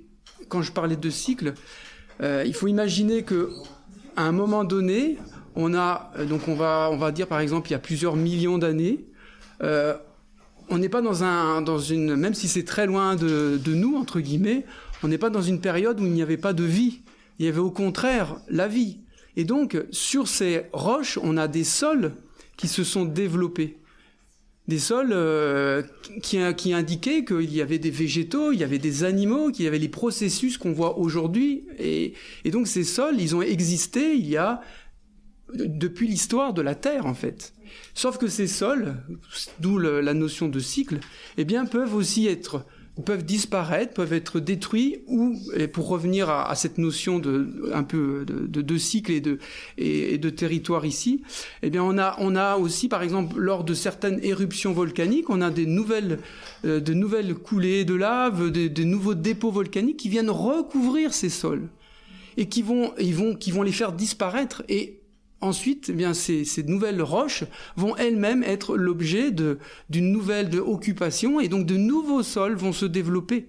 Donc on a cette notion cyclique, le- la roche, la vie, le sol, la, de nouveau des roches, le sol, ça se stratifie. Et la matière organique qui est dans les sols peut disparaître avec le temps, mais il existe des conditions parfois où le, le sol va être en quelque sorte fossilisé, va être protégé, et en géologie, on appelle ça des paléosols. Et ça, c'est quelque chose qu'on retrouve très fréquemment dans le Cantal, notamment dans le Césalier, dans certains plateaux, où on a ces alternances comme ça. Donc c'est important, cette notion de, de, de à la fois de, de cycle et en même temps de vie, de mort, de d'inerte et de vivant. C'est quelque chose qui, euh, c'est euh, c'est la Terre. Voilà. Alors, moi, je voudrais rebondir euh, rapidement là-dessus. Rap- ouais, rapidement. ouais. C'est justement sur cette notion de cycle euh, par rapport à la Terre-Mère. Euh, en énergétique, nous, on parle de la Kundalini. La Kundalini, c'est l'énergie terrestre. Et c'est une énergie qui est comme un serpent et qui se déplace. Et donc, elle se déplace en fonction de cycles aussi. Donc, il y a une époque où elle était au Tibet. Donc c'est là où, bah, au niveau de la spiritualité, tout s'est passé. Ensuite, elle est parti- il est parti en Amérique du Sud. Et là, actuellement, il se déplace vers l'Europe. Et, et donc, en fonction de cette énergie aussi qui se déplace dans la Terre, eh ben, ce que les humains vont vivre et les évolutions spirituelles vont pas être les mêmes sur euh, la planète, en fait. Voilà, donc c'est la Kundalini, l'énergie terrestre. Ah ben, ah ben justement, je ne suis pas dans le mental. Donc là, je ne vais pas vous l'objectiver. Je peux vous donner plein de titres d'auteurs, de livres, qui, des gens qui ont écrit là-dessus. Après, c'est un ressenti. Ce que je vous disais, c'est un ressenti. Alors, si, si vous voulez, moi je suis médecin, donc euh, je suis comme toi, Véronique, j'ai une formation scientifique. Et c'est vrai que ce discours que j'entends là, c'est à mille lieues de ce que m'a appris la faculté, je vous le dis. hein. je vous le dis, c'est à mille lieues de ce que j'ai appris, quoi. Alors je vais vous faire quand même une confidence. C'est que moi je suis sorti de la fac avec des certitudes. Et là, j'étais, c'est sûr que quand on sort, on a la tête bien faite ou peut-être bien formatée. Euh, donc, euh, j'ai appliqué protocolairement ce qu'on m'avait appris. Et peu à peu, avec l'expérience, en essayant de réfléchir, j'en suis venu à l'idée de me dire que euh, ce que je faisais, ce qu'on m'avait appris, euh, ne résumait pas tout ce qu'était l'être qui était devant moi. Mais ça, je l'ai découvert plutôt tardivement quand même, hein, parce que quand on vous a bien formaté, ça reste quand même. Hein. Et alors, j'ai découvert ça. Et alors, euh, je me suis interrogé, je me disais, mais il y a, y a, quelque chose qui m'échappe, il y a des trucs. Alors je me disais, est-ce que c'est pas un peu comme dans des, des antidépresseurs là euh, Parce que c'est ce qu'on nous apprend, tu comprends Donc je, je sentais que et ensuite, j'ai eu euh, un de mes amis assez proches qui, lui, s'est rapproché de, de, de, la médecine indienne, qui se rapprochait de la médecine indienne, et qui est revenu assez enthousiaste. Et alors, euh, il m'en a parlé, et j'ai, au début, je me moquais un petit peu de lui, et puis ensuite, euh, bon, je me dis, il, il, il a sans doute pas raison sur tout, mais il a en partie raison, quoi. Et donc j'ai terminé ma carrière en me disant que euh, les certitudes que j'avais, fallait que je les que je les modère, que je les que je temporise et que j'essaye de comprendre ce qui se passait plus dans la tête de l'autre. Euh, alors, j'ai pas fait du chamanisme. Hein. Non, non, euh, ça, ça, ça m'aurait ça m'aurait beaucoup gêné même. Mais euh, c'est sûr que euh, j'avais beaucoup moins de certitude en terminant. Voilà. Mais c'est le fruit de l'expérience en fait. C'est le fruit d'une espèce de recherche en disant euh, il y a des trucs qui ça ne, ça ne ce que j'ai appris ça ne résume pas tout. Ça j'ai compris ça. Ben, merci pour ce pour ce témoignage. L'idée du premier thé, d'ailleurs, c'est ce fameux thé amer. Et je vous disais, c'est euh, se mettre. Enfin, je l'ai pas dit comme ça, mais se mettre à l'école de l'autre. En tout cas, c'est se laisser saisir. Je crois que j'ai dit par euh, par les propos. C'est c'est un peu ça l'idée justement. C'est de pas je vous interdis d'intervenir justement pour pouvoir vous laisser euh, saisir par euh, par ce qui pourrait vous vous désarçonner un peu par rapport à vos certitudes. Néanmoins, je suis le maître du temps. Et Normalement, il y a sept tours, mais on va en faire un dernier parce que je vois l'heure qui passe. On va faire un dernier papier. On va lancer et on, essaie de garder les 7 minutes pour ensuite aller sur le troisième et dernier thé. C'est le C'est pas gênant.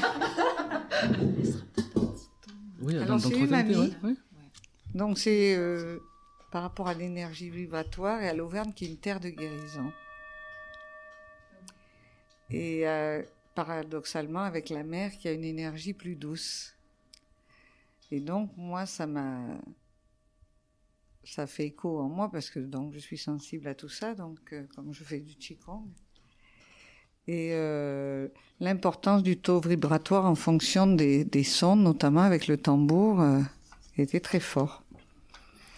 Et l'idée principale a été donc en fait les racines ou le ressenti que l'on a est le révélateur de ce qui est en nous, en fait. Donc voilà, j'ai trouvé ça très, très... Et, et, sur le temps, est-ce que justement, euh, vous parlez de ça, vous dites je suis très sensible, est-ce que c'est venu sur le tard? Alors non, moi ça fait, euh, je commence à avoir un certain âge, hein, et euh, du coup moi ça m'a intéressé dès l'âge de 20 ans tout ça. Mais le j'avais fait le tai chi à l'époque, mais après j'avais arrêté, j'étais trop jeune. Il y a des moments justement où on n'est pas prêt. Et le, je, vois, je fais du qigong depuis plus de 12 ans.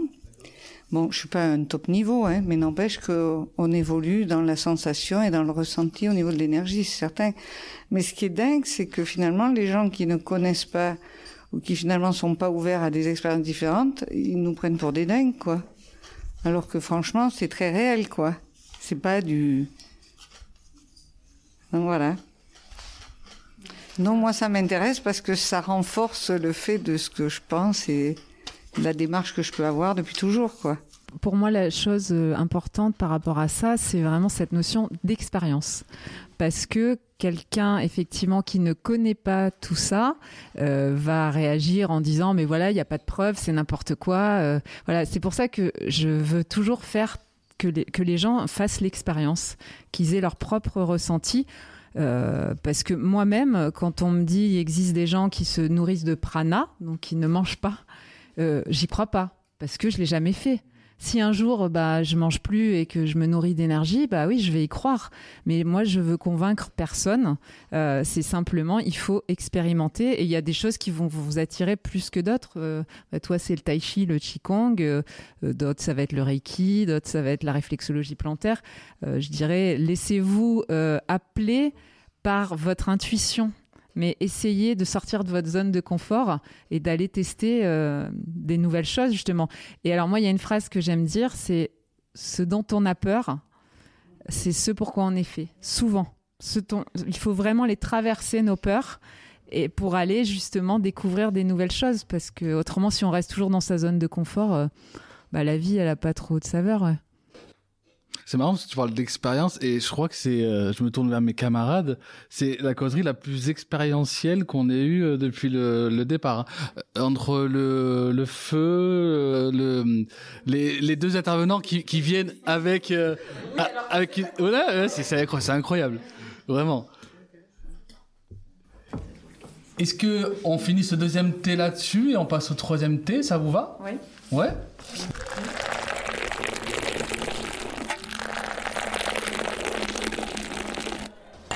Alors, moi, je vais juste faire une invitation. Ouais.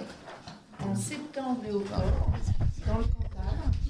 Euh, on va organiser des tournées de terrain autour des sols. Euh, on va tourner euh, Aurillac, euh, Murat, Massiac, euh, et donc on va faire découvrir les sols du Cantal, le travail qu'on a fait avec mes collègues sur deux journées. Et donc les gens seront invités. Enfin, on va communiquer. On fait ça avec la chambre d'agriculture. On, a- on, on passe. La chambre d'agriculture va nous aider en fait à, à organiser ces tournées, mais ça sera ouvert à, à tout le monde. Est-ce que les peuvent venir? Tout le monde. Tu, tu viens de terminer une, une carte? Alors moi, euh, avec mes, enfin, on l'a pas terminé, on est en train de la finir là, mais euh, on est en train de finir la carte des pédopaysages, donc des, des types de sols dans un paysage donné dans le Cantal, et donc normalement on doit la finir euh, septembre euh, 2022, et à partir de septembre-octobre, on, on va diffuser l'information. Voilà. Bonjour à tous. Alors Hugo Tellouni, je suis adjoint à la commune de Tiezac, troisième adjoint à la commune de Tiezac, et je suis très heureux d'être, d'avoir été invité à, à ce, à ce petit temps d'échange. Donc moi je suis là entre autres. euh, je suis arrivé en retard, excusez-moi, parce que je suis éleveur, donc euh, voilà, et je vais devoir repartir vite, parce que je suis aussi éleveur après. donc voilà. Et euh, on a un projet euh, communal qui est partagé par plusieurs personnes autour de la table, euh, Arnaud notamment et bientôt euh, Bernat, espérons, euh, avec son association. Euh, donc ce projet tourne autour des sols, mais euh, il fait aussi de la, comment on va dire ça, de la politique avec un grand P, Euh, puisque Tiezac est une terre géologique, une terre à risque géologique élevé depuis des centaines d'années. Et aujourd'hui, euh, se concrétise pour notre commune un chantier assez titanesque pour la commune de sécurisation d'une partie de la montagne de Tiezac. Alors une fois qu'on a dit ça, à part un énorme trou dans les finances publiques de la commune, euh, on n'a pas dit grand-chose. Voilà, ce qui est une réalité. Mais euh, avec la, avec nos, notre équipe euh, communale de euh, nous avons euh, voulu nous, nous, nous- nous emparer de ce sujet en disant ben non, c'est pas seulement qu'un trou financier pour la commune et c'est pas seulement des lettres euh, PPR pour les habitants qu'ils entendent parler depuis des dizaines d'années. Donc un PPR, c'est un plan de prévision des risques. Voilà. Donc euh, voilà, c'est quelque chose de sérieux, mais qui évoque euh, ben, tout et beaucoup de choses pour les habitants. Donc on a dit on va essayer de s'en faire une force. Donc on va profiter de ces chantiers d'ingénierie civile très très importants sur la commune pour pouvoir faire un tour d'horizon des risques et de la géologie à Tiezac. Et surtout de le rendre accessible à la population tiezacoise en premier lieu, donc de matérialiser les informations, le contenu, la matière qui va ressortir des partenaires qu'on a autour de la table avec nous, de le matérialiser donc en, en, en sentier pédagogique. Et pour ceux qui ne peuvent pas aller faire le sentier, parce que Tiezac euh, grimpe très vite. Hein. Donc euh, pour les personnes qui peuvent pas, qui sont trop jeunes ou trop âgées pour aller sur le sentier, euh, on a prévu de le, projet prévoit de faire un point accueil qui va brasser toute la matière et la rendre accessible à tout le monde, pour que les habitants puissent se dire PPR, géologie, Tiezac, oui. Je sais de quoi il en retourne et je sais de quoi il en a retourné dans le passé et je sais de quoi on va devoir bah, s'acquitter comme tâche dans le futur. Voilà.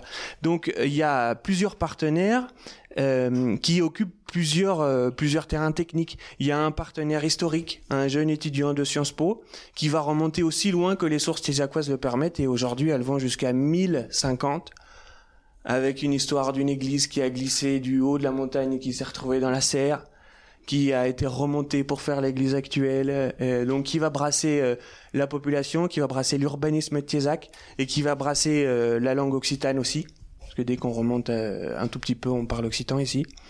voilà, donc ça c'est le premier, le premier partenaire. Le deuxième partenaire est un partenaire géotechnique. Arnaud, je, je, me tourne vers toi pour valider ces termes. Hein. Géotechnique, donc et qui est le BRGM et, et, et avec l'Institut des risques majeurs d'Auvergne.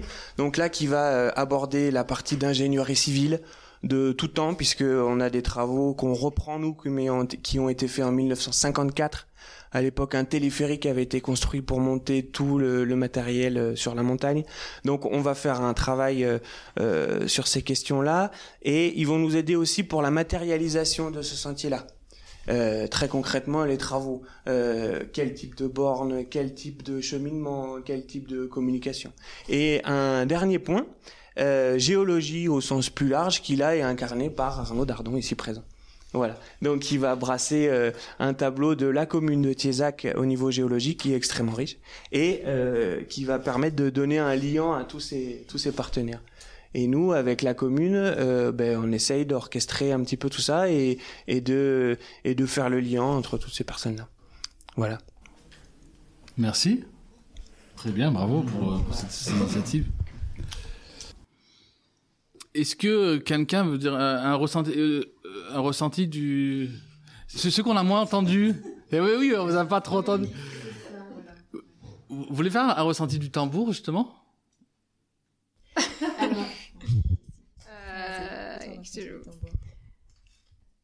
Bah moi, je pense que ça a déjà été dit aussi euh, sur le tambour où j'ai ressenti un, un peu un, du calme intérieur et euh, et je pense euh, plutôt ouais, enfin les vibrations du, du tambour ont absorbé un peu mes mes pensées. Du coup, c'était assez agréable comme expérience. Alors, tant que Valentine a, le micro, on va, je vais peut-être en profiter pour la questionner sur les paysages. Parce que Valentine, pour te dire, travaille au parc des volcans. Elle est paysagiste. Je te, on ne se connaît pas très bien. Tu es là depuis très peu. Tu es paysagiste. Oui, je suis paysagiste. Voilà, Donc on a l'entrée de cette causerie et de l'ensemble des causeries à l'échelle du Massif central, c'était le, paysage. Mhm. Là, on a axé sur le thème du sol. Donc peut-être tu peux, par rapport à ce qui a été dit, nous amener ton regard, nous amener des éléments concernant le paysage de ce territoire volcanique, qui est euh, le département, le massif du Cantal. Euh, tu arrives d'une autre région oui, du coup, c'est plutôt un, un, regard neuf que je porte sur ces paysages et c'est pas un, j'ai pas un regard intime que j'ai avec les paysages que je les connais pas assez bien.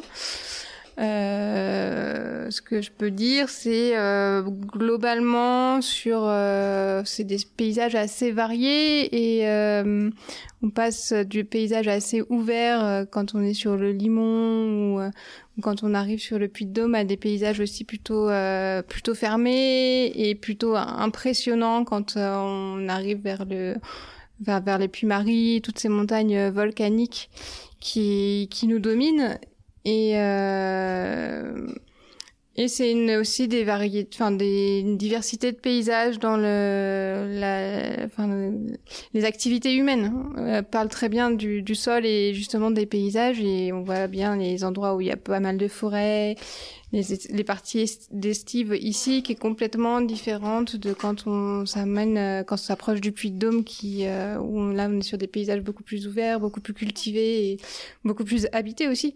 La, la façon d'habiter le territoire est, euh, est différente euh, d'un, de cette partie Cantal à cette partie Puy de Dôme où là on est plutôt sur une, euh, des habitats, des hameaux dispersés, regroupés mais dispersés. Et, euh, et dans la, et, oui. Et dans d'autres régions, ça peut être plutôt dispersé, mais pas forcément en hameau. Donc, enfin, c'est toutes des histoires que je connais pas assez bien. Après, c'est voilà, c'est un ressenti euh, de, de paysagiste nouveau sur les sur le territoire. En même temps, c'est assez descriptif ce que tu viens de nous faire là. Oui. Et en ressenti, du coup. En ressenti personnel.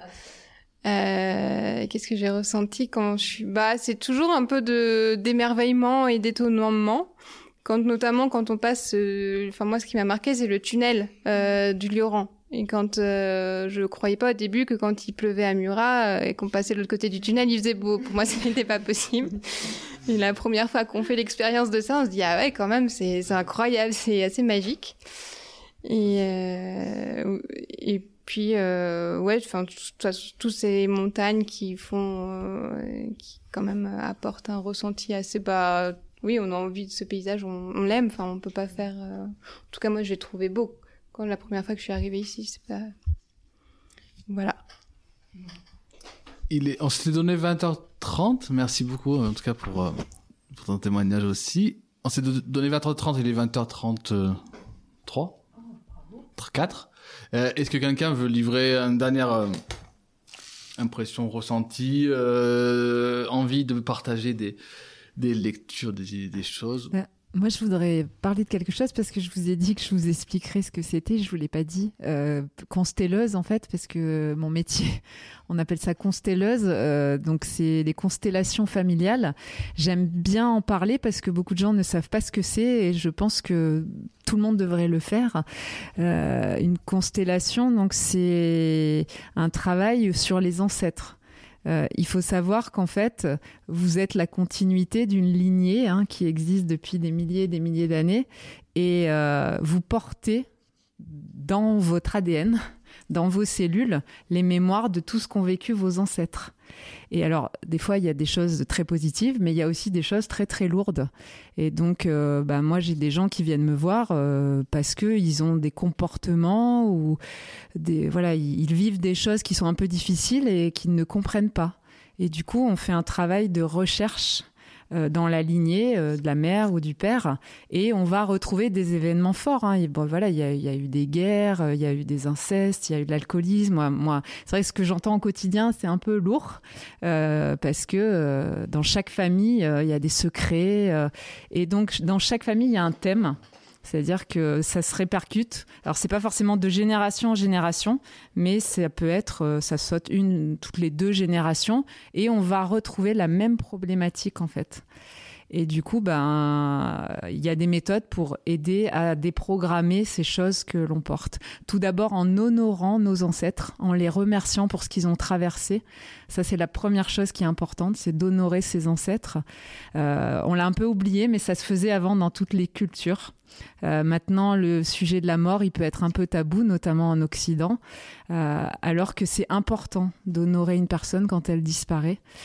Mais après, c'est aussi important de se libérer de ces choses euh, négatives, entre guillemets, que l'on peut euh, porter. La première fois que je t'avais vu, tu m'avais dit que euh, le prénom que donnent tes parents en général Mm. un- Il a une euh, symbolique.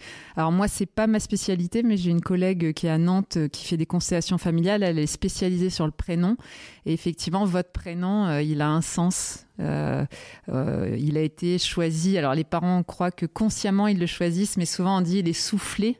D'ailleurs, en Afrique, il y a une tribu où le prénom est soufflé même avant la conception de l'enfant. Et ils vont avoir même une chanson et ils vont chanter tout au long de la vie à, la personne cette, euh, cette, euh, cette chanson, en fait. Et donc, dans votre prénom, normalement, il y a un peu euh, votre chemin de vie, en fait. Ce que vous avez à faire ici sur cette terre. Parce que vous avez peut-être un métier classique, mais il y a souvent un sens plus profond à pourquoi on est, on est ici, en fait. hein. Mondialisation quand même ça. hein. Comment? C'est un peu balayé par la mondialisation quand même aujourd'hui ça. hein. Parce que bon, euh, il y a quand même beaucoup de Kevin à une époque, il y a beaucoup de... Ben voilà, je veux dire, euh, la pression... euh, ce que tu dis, moi je peux le comprendre voilà, dans, dans- dans nos traditions familiales. Ouais. Mais voilà, moi, je sais pourquoi j'ai donné certains prénoms à mes, à mes filles, voilà. Mais je veux dire, aujourd'hui, il y a... Et oui, mais il y a, y a une tu- pression, tu- mais qui veut dire quelque chose, ceci dit. Mais, hein. mais tu, tu verras que des fois il y a le prénom euh, que tu as envie de donner, original, tout ça, mais souvent il est accolé à. Enfin, alors moi, je, je- Derrière, il y a un deuxième, prénoms. un deuxième prénom du grand-père ou du. Voilà. euh, et et peut-être que là il y a un truc à, à creuser, quoi. Bah, D'ailleurs, dans les constellations, euh, moi, la première chose, donc quand les gens viennent, je leur pose des questions, et souvent, effectivement, on a redonné les prénoms des ancêtres. Et quand un enfant, on lui donne euh, quatre prénoms et que c'est les quatre prénoms des deux lignées, euh, là, il va y avoir du travail sur euh, cet enfant. Ça va être compliqué pour lui. hein. Euh, Je veux dire, il va falloir l'alléger parce qu'il porte beaucoup de choses. Mais c'est souvent qu'il a la capacité, je dirais, de le transcender. Euh, si on lui a donné tout ça, c'est qu'il va avoir la force de. Ça voilà. dépend quand même le récit familial qui a été fait autour de ses ancêtres, justement. Eh, oui. Ben, voilà, moi, je- personnellement, j'ai un récit euh, jusqu'au grand-père de mon grand-père. euh, voilà, mais on sait d'où il venait, ce qu'il faisait, ses idées politiques, etc. Et ça, moi, depuis que je suis petit, je l'entends. Mais c'est bien parce que peu de gens. ça, il- ça, je peux. Il y a des gens, ils ne savent même comment- pas leurs grands-parents comment ils s'appellent. Je sais comment, euh, comment euh, idéologiquement euh, et tout, comment on s'est construit dans la famille. hein. Mais c'est oui, ça- c'est rare, hein. c'est Ah, rare. oui. hein. Il y a- peu de gens a- s'intéressent à leurs ancêtres. hein. J'ai des phrases, j'ai des phrases qui ont été dites euh, euh, la en 1870, etc., qui Ah ont ouais. été rapportées. Ouais. Mm. Mais bon, euh, je pense qu'il y a encore des familles où ça existe, ça. Mais Mais il y en a peu, hein. Il y en a peu parce Ouais. que bah, c'est quand même balayé par une culture niveleuse, quoi. Mm, mm. Bah, moi, en tout cas, euh, j'ai beaucoup de gens qui viennent me voir euh, pour ça, en fait. hein, euh, mais certaines personnes ne savent pas que ça existe, en fait. donc, c'est pour ça que je voulais en parler, parce que c'est une méthode qui est très efficace. Bah, moi, j'ai, j'ai- j'ai je l'ai cité tout à l'heure, je vais le reciter sur ces sujets et d'autres qu'on a abordés. Euh, Amadou Ampateba, du coup, euh, écrivain malien, et, euh, et les, les- souvent les, le rôle des griots euh, au Mali et les gens de la généalogie et de savoir. Et souvent les, les homonymes, c'est marrant quand quelqu'un, quand tu vas là-bas et on te dit ah, mon homonyme, tu comprends pas, c'est, c'est, ça folklorique, mais le quand on donne le même nom qu'un tel, c'est hyper important. Et de connaître, de pouvoir remonter comme ça à Madon Pateva, il connaissait sa généalogie euh, très très très très très très loin. Et, et c'est une sorte de litanie. En fait, c'est des litanies, des, des presque des oraisons en fait. Et, c'est tout ça, tout ça a un sens. Donc je, vous- invite à, à- à- aussi à lire Pateba. Et ce que je voulais rajouter, donc euh, si du coup vous recherchez, moi je vous ai mis des titres de livres sur les constellations familiales. Euh, moi j'ai été formée à ça, on m'avait dit que c'était Bert Hellinger, donc c'est un Allemand qui a créé cette technique, mais j'avais une intuition que ça venait de beaucoup plus loin. Et j'ai eu la réponse l'an dernier. Donc en fait, euh, les constellations familiales, ça s'appelait autrement, mais c'était pratiqué euh, dans tous les temples, que ce soit chez les chrétiens, chez les musulmans, chez les euh, bouddhistes, chez les juifs. En fait, ça existe depuis des milliers d'années. Ça s'appelait des réconciliations familiales, mais ça se faisait dans les temples. Et puis, à un moment, bon, bah, ça s'est arrêté un petit peu. Et j'ai appris Bert Hellinger a été un ancien missionnaire et euh, il a ramené ça de quelque part. Voilà, mais c'est une méthode qui existe depuis la nuit des temps. hein. Voilà. Mais s'il y a autant de gens qui s'intéressent à la généalogie, c'est peut-être à cause de ça. Eh ben oui, parce qu'ils ils savent au fond d'eux qu'il y a quelque chose. C'est un succès énorme, la généalogie. Ben, bien sûr. Ouais. Ben oui. Et peut-être qu'il y a une recherche. Mm. Quant au prénom, écoutez, on peut faire une sociologie des prénoms. Ah Ouais. ouais. Euh, la grande dame qui m'amène et qui euh, le son fils s'appelle Untel, je sais, rien qu'au nom du fils, sur le plan social, où c'est que je vais la caser, quoi. Ça, c'est clair. hein. Il y a une sociologie des prénoms, moi, je vous le dis. Merci beaucoup, merci à vous, Merci. Véronique Guilaine, et à vous tous. Merci. On peut s'applaudir, je pense. Ouais. Merci beaucoup. Et merci de nous avoir accueillis ici, dans ce beau lieu. Merci d'avoir écouté jusqu'au bout cet épisode. Si vous avez apprécié ce moment, n'hésitez pas à le partager, à commenter, laisser une note sur Apple Podcasts, 5 étoiles de préférence, et à écouter les 5 autres épisodes. Et puis, vous l'avez compris, Ces causeries participent au développement des idées et à la constitution du dossier de candidature qui sera remis à l'Europe en décembre 2022 pour que Clermont-Ferrand Massif Central devienne capitale européenne de la culture en 2028. On compte sur votre soutien et vos bonnes ondes. Merci et à très bientôt j'espère.